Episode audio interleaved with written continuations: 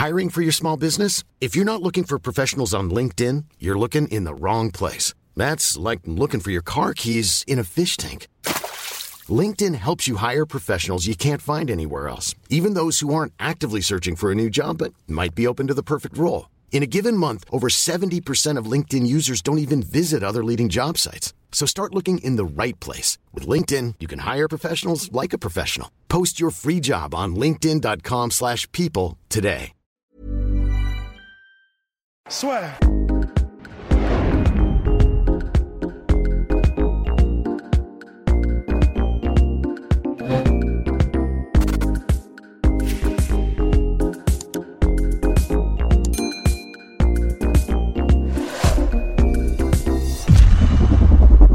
Bien, bonjour à toutes et à tous, bienvenue dans le podcast La Soir. Bonjour mon cher Rust. Salut Guillaume. Donc après un superbe week-end là maintenant, on poursuit l'opération 50 G's, dernière ligne droite. N'hésitez pas à vous abonner parce qu'ensuite il sera trop tard. Après on n'accepte plus personne. on, bloque, on bloque tout à 50 000. Donc voilà, dépêchez-vous, dépêchez-vous, il n'y aura pas de place pour tout le monde. Alors, n'hésitez pas à vous abonner, balancer un petit pouce bleu sur la vidéo. Ça fait toujours plaisir. Là, on va parler du retour de TJ Dillashaw, suspendu pour dopage, parce qu'il a pris un peu tout ce que vous voulez euh, en 2019, suspendu du pour deux ans, du 19 janvier 2019 au 19 janvier 2021. Et donc, ça y est, là, l'année prochaine, TJ Dillashaw revient. Il ne va pas tenter à nouveau l'expérience flyweight, mais il va revenir dans sa catégorie de prédiction, les bantam, où tout simplement, TJ Dillashaw est l'un des meilleurs de tous les temps dans cette catégorie.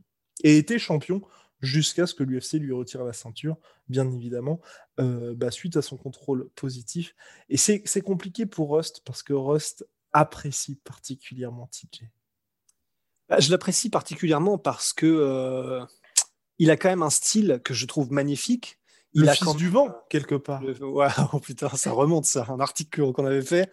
Mais euh, oui, je trouve que son style est magnifique. J'adore sa, sa, sa, manière de striker. J'adore sa manière de. de le, timing qu'il a sur ses takedowns. Quand on se souvient de ce qu'il faisait contre Lineker, euh, on se souvient de. En gros, il est capable des plus grandes démonstrations de tous les temps. Il est capable de faire un, un MMA qui est proche de la perfection. Et euh, donc, bah, j'étais, j'étais, j'étais heureux, j'étais comme, euh, comme un gamin euh, à Noël à chaque fois qu'il y avait un combat de TJ Dillashaw. Et bah, le problème, c'est qu'en fait, tu vois, bah, on vient de dire que un des meilleurs de tous les temps en bantamweight. Maintenant, je sais pas si on peut le dire, en fait. Vraiment, je sais pas si on peut le dire parce que, bah, bah oui, forcément, là, là, c'est, c'est, c'est, EPO, c'est avéré, c'est, c'est EPO, c'est avéré. Ouais, bah... ça, ça, fait beaucoup de drogue, tu vois. mais, en fait, le problème, c'est ça, c'est que oh. maintenant. Parce que c'est un ah. style qui. Ouais, c'est un style qui. Euh, ah, parce que pour toi, c'est en mode. c'est tu Avec le contrôle positif, maintenant, il y a le doute sur toutes ses performances auparavant. Parce que pour moi, vraiment. Pas ça, c'est... Ah oui, parce que moi, je suis convaincu qu'il a, qu'il qu'il a pris tout ce qu'il pouvait prendre uniquement pour descendre chez les flyweight. Bah, je, C'est peut-être naïf. Hein, c'est peut-être. Hein. Peut-être. C'est, c'est ce qu'ils ont dit, en tout cas. Mais après, je me dis, tu, après, je me dis quand même, tu vois, avec, euh, l'UFC, avec l'USADA, tu vois, qui est en place depuis fin 2015, euh, tu peux pas prendre de l'EPO pendant aussi longtemps, en plus en étant champion, donc c'est pas comme si c'était le mec le moins sous les radars, et en étant en Californie, où là aussi, bah, l'USADA peut venir un peu quand il le souhaite.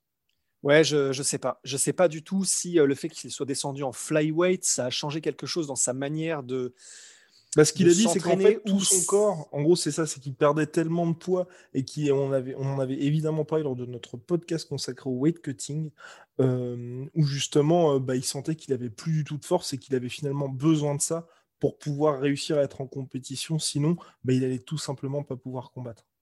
Donc. Si c'est ça, ben, si c'est ça, il y a, y a, y a peut-être une rédemption possible et on ne saura jamais, en fait, du coup, si mm. c'était ça. Et c'est ça qui m'ennuie, c'est que bah, j'aimerais, voilà, c'était un, c'est un, un, un, de mes combattants préférés dans le sens ce qu'il est capable de faire.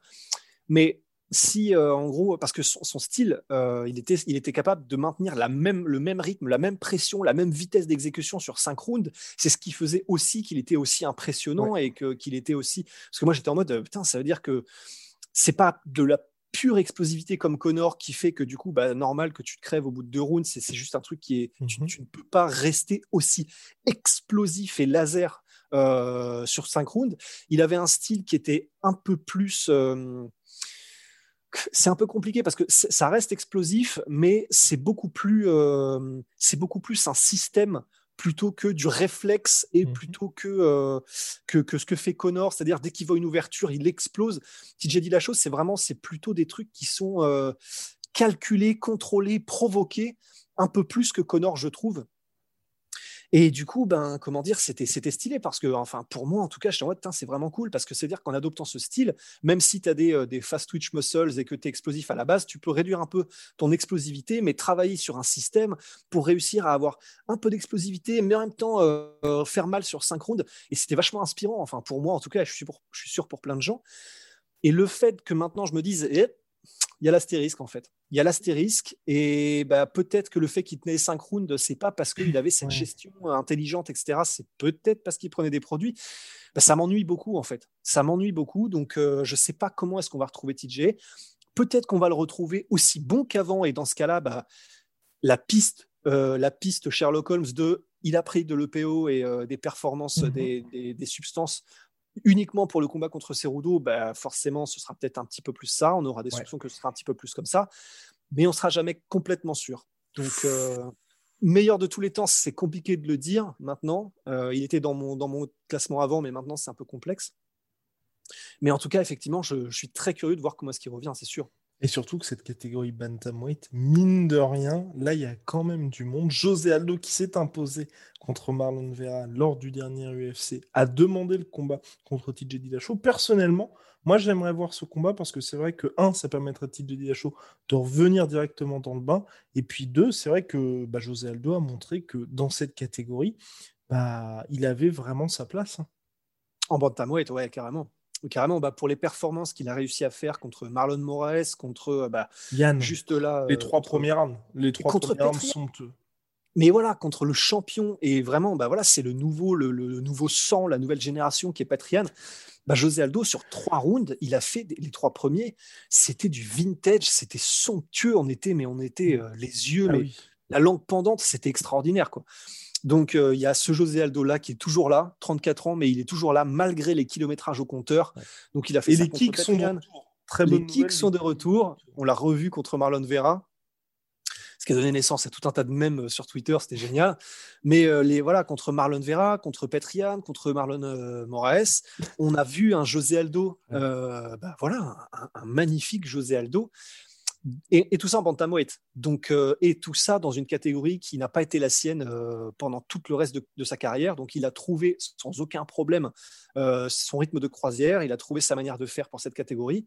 Donc, ça fait plaisir. Et bah, s'il n'y avait pas Patrian, il y a moyen qu'on ait ait eu qu'on eu qu'on on aurait pu avoir un double champion une nouvelle fois. Exact... Exactement, mais en tout cas, moi, ce combat ouais, contre TJ j'aimerais le voir entre deux anciens champions. Et puis, c'est vrai que mine de rien, TJ c'est ce que Dominique Cruz avait dit, et pour le coup, moi, j'étais assez d'accord lors de la suspension de TJ Dillashaw, Dominique Cruz, qui est commentateur UFC, ancien champion bantamweight de l'UFC, vainqueur contre TJ Dillashaw et qui n'est pas du tout ami avec TJ, avait pourtant dit bah moi je pense que TJ Dillashaw va se servir de ces deux années pour progresser parce qu'il va plus s'entraîner pour des adversaires en particulier et surtout il va plus prendre de dommages parce que c'est vrai que TJ, comme Laurence l'a dit, qu'il soit euh, champion ou dans les top contenders, il n'affronte que des tueurs et c'est vrai qu'il se prend quand même un petit peu de coups. Et c'est vrai que moi, je rejoins quand même aussi Dominique Cruz. Je pense qu'un combattant comme TJ Dillashaw, deux ans sans faire le weight cutting, sans s'entraîner pour des combats, sans faire de combats en particulier, même si bien évidemment il y a les sparring et on sait ce que donne TJ Dillashaw en sparring, je pense que lui, ça lui a vraiment fait du bien. Ouais. C'est non seulement possible, mais ce serait et puis il a aussi des tops, euh, et puis il a aussi des super sparring, parce que c'est vrai que Juan Achuleta, champion du Bellator, s'entraîne avec. Ouais. Non, non, il a des super sparring, et c'est vrai qu'en fait, c'est ce que disait Georges Saint-Pierre aussi, en fait, c'est que quand, tu, quand il a pris sa retraite, il disait, mais ça fait du bien juste de revenir à un stade où euh, tu n'as plus la pression d'être le champion, d'attendre le prochain contender, de ne penser qu'à lui, de te focaliser sur lui pour développer tes techniques, etc. Euh, magnifique euh, camouflage de bâillement. et, euh, mais c'était bien fait. Et, et, en gros, du coup, JSP disait, ben, ça m'a fait vraiment du bien, pour aller dans le sens de Dominique. Cruz et dans ton sens, de pouvoir seulement avoir à se soucier de bah voilà, je vais aller à une séance de JJB, puis je vais juste prêter attention aux nouvelles techniques. Je vais juste les driller parce que elle me plaît, j'ai envie de la driller, je la fais, et pas par exemple, donc aller dans euh, donc pour GSP, ce serait chez John Danaher. Et euh, John Danaher, il arrive, tu arrives à la session, euh, bon bah lui, il est très très fort en, en je sais pas, en transition à partir de side jusqu'à mount ou je sais pas trop quoi. On va travailler ça. Ok, bon bah on y va. T'es plus t'es plus les œillères en fait. T'es plus comment dire, t'es plus dans un couloir. Et donc il disait Georges Saint-Pierre effectivement, bah tu respires en fait. Tu respires une nouvelle fois en tant qu'artiste martial. Tu pour lui, ça lui a même fait, euh, comment dire, retomber un peu amoureux du sport. Donc effectivement, ça peut être complètement bénéfique de ce point de vue-là. C'est clair, du point de vue du développement des skills, du point de vue du développement des compétences, de son intelligence de, de intelligence de combat, je sais pas, mais en tout cas effectivement dans sa diversité de compétences. Et puis ben après, voilà, ça c'est sûr, mais euh, le physique quoi, et le physique. Et il a l'air de l'avoir toujours, en tout cas. Hein. Enfin, de, de ce qui monte sur les photos Instagram.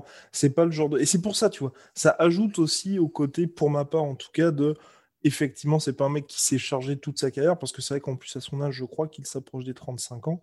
Euh, TJ Dillashaw, tu vois, on aurait pu avoir ce qui se passe pour de nombreux combattants quand ils arrêtent les produits à cet âge-là. Bah, tu as clairement un avant-après, surtout que là, il y a eu les deux ans. Tu vois, donc pour vraiment se rendre compte de ce qui se passait.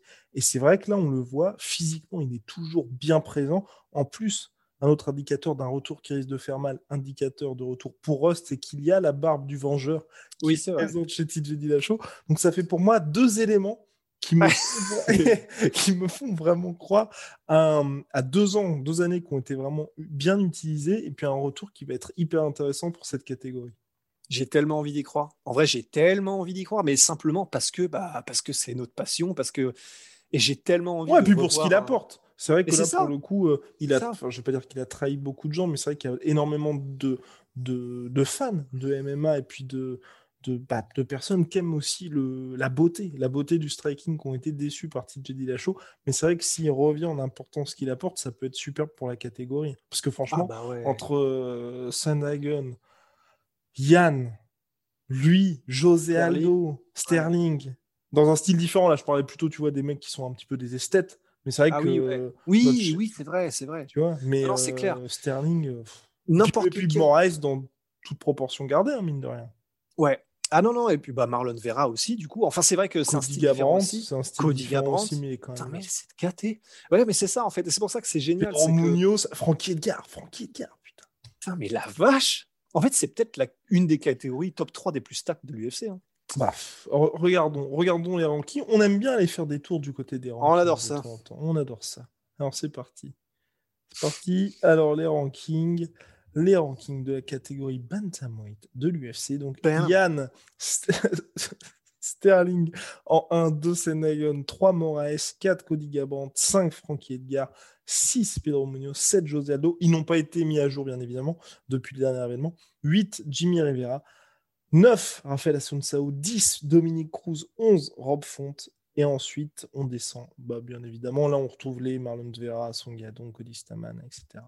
Mais le top 10 est monstrueux. Très solide, hein. très très solide top 10. Donc euh, ouais ouais c'est clair. Et c'est vrai que bah, ne serait-ce que juste, j'ai juste envie de voir TJ Dillashaw, José Aldo, tu vois. Simplement pour ça, je veux qu'il revienne. Il peut repartir après s'il veut. Mais c'est vrai que d'un point de vue effectivement euh, esthétique et d'un point de vue euh, simplement bah, compétence contre compétence, là franchement, TJ Dillashaw contre José Aldo, tout le monde va se régaler, c'est clair. Tout le monde va se régaler. Donc voilà, vivement le retour de TJ Dillashaw on sera véritablement dans quel état il revient. À très pour de nouvelles aventures, mon cher Rust. À très pour de nouvelles aventures, mon cher Guillaume. Et big shout out à MySweetProtein, moins 38% sur tout MyProtein, avec le code la soirée. Regardez, regardez bien ça. Regardez. Sur... Ah non, pas moins 38%. Cette semaine, semaine spéciale. Et oui, semaine spéciale avec MySweetProtein. Attention, attention. Il y a des, réductions jusqu'à moins 60% sur tout MySweetProtein. Et avec notre code la sueur, nous apportons 20% supplémentaires. Non mais putain, mais. c'est magnifique tout ça. C'est magnifique. Les moins 10%, surtout Venom, avec le code la sueur. À très très vite pour de nouvelles aventures.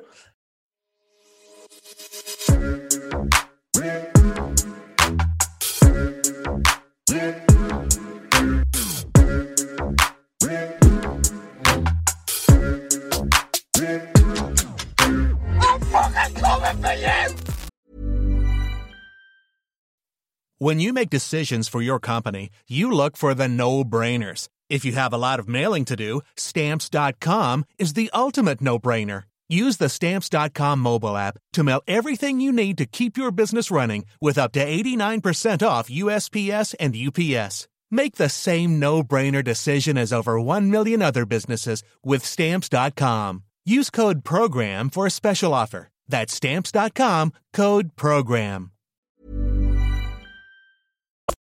Et voilà, c'est la fin de votre épisode du podcast La Sœur. Si ça vous a plu, n'hésitez pas à nous mettre les 5 étoiles sur Apple Podcast ou sur Spotify. Vous pouvez aussi nous laisser un petit commentaire, ça nous aidera beaucoup. Et si vous voulez aller plus loin avec nous, vous tapez La Sueur sur toutes les plateformes ou sur les réseaux sociaux, vous nous trouverez. Et là, vous nous écoutez très certainement en audio. On est aussi en vidéo sur YouTube, mais également sur Snapchat. Là encore, vous tapez la sueur et on sera là. Merci de votre fidélité et à très vite pour de nouvelles aventures.